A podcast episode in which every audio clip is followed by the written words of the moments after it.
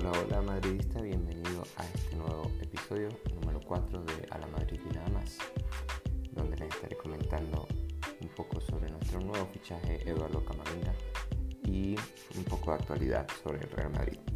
Así que comencemos con este, el episodio número 4.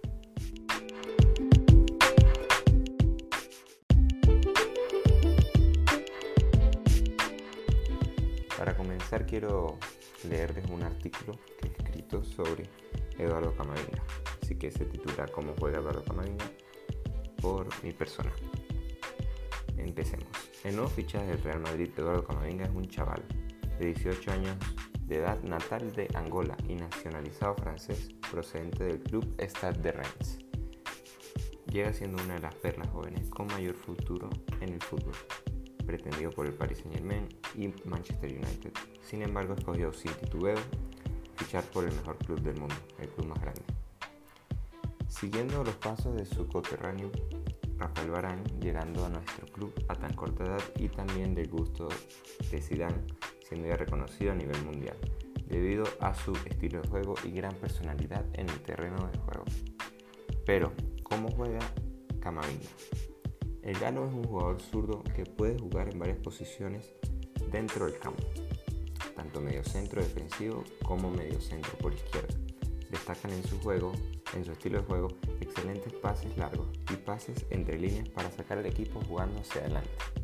Tiene un gran juego defensivo, siendo un excelente recuperador de balón con sus 1.82 metros de estatura le permiten tener una zancada ideal para el corte de juego demostrando así su polivalencia en recuperar rápido y salir jugando con un pase que gane metros para un posible ataque o con una carrera que sobrepase rivales.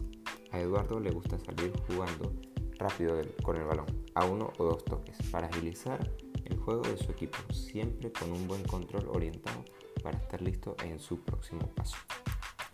Posee una zurda muy educada dando toques de calidad en cada partido que juega y con una gran madurez futbolística a tan corta edad. Eduardo Camavinga es un jugador generacional que si las lesiones y su carrera deportiva lo permiten, será un jugador que marcará una época en la media cancha del Real Madrid. Yo lo definiría como un box-to-box del fútbol moderno, que con Kroos, Casemiro y Modric como mentores no dudo que mejorará y crecerá su estilo de juego. Será interesante ver su crecimiento bajo las órdenes de Carlo Ancelotti, quien ya ha tenido experiencia en potenciar jugadores de este mismo perfil, como lo fue Clarence Seedorf en su etapa como DT del AC Milan.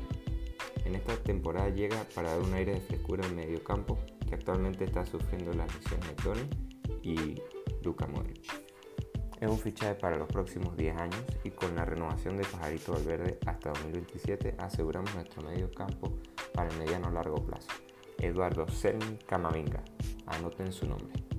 Toda la suerte del mundo a nuestro nuevo número 25, a la Madrid. Nada, esto es más o menos una opinión personal sobre cómo juega Eduardo y más o menos lo que veremos en el terreno de juego.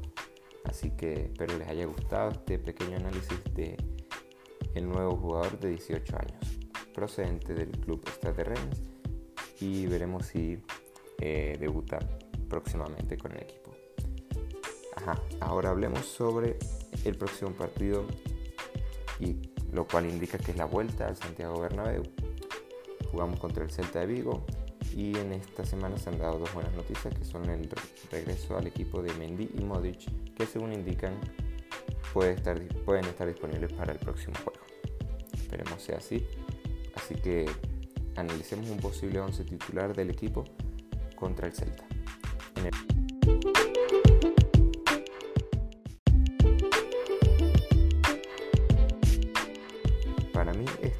Posible 11 titular en el partido contra el Celta de Vigo.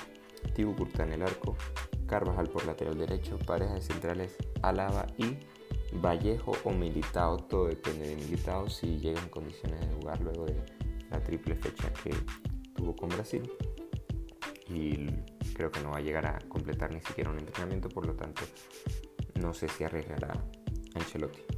Lateral izquierdo Miguel Gutiérrez, creo que Mendy no le dará la titularidad en su primer partido luego después de tanto tiempo de lesión y no sé la condición física de Marcelo.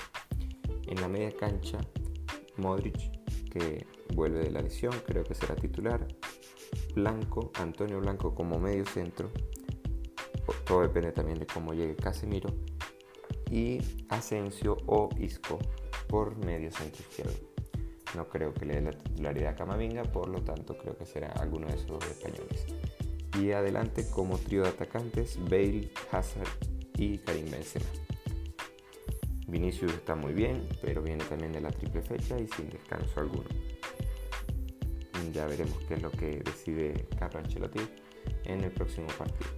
Así que nada, hasta aquí hemos llegado. Espero les haya gustado este podcast. Dale like, escúchalo, compártelo y a la Madrid. Nada más.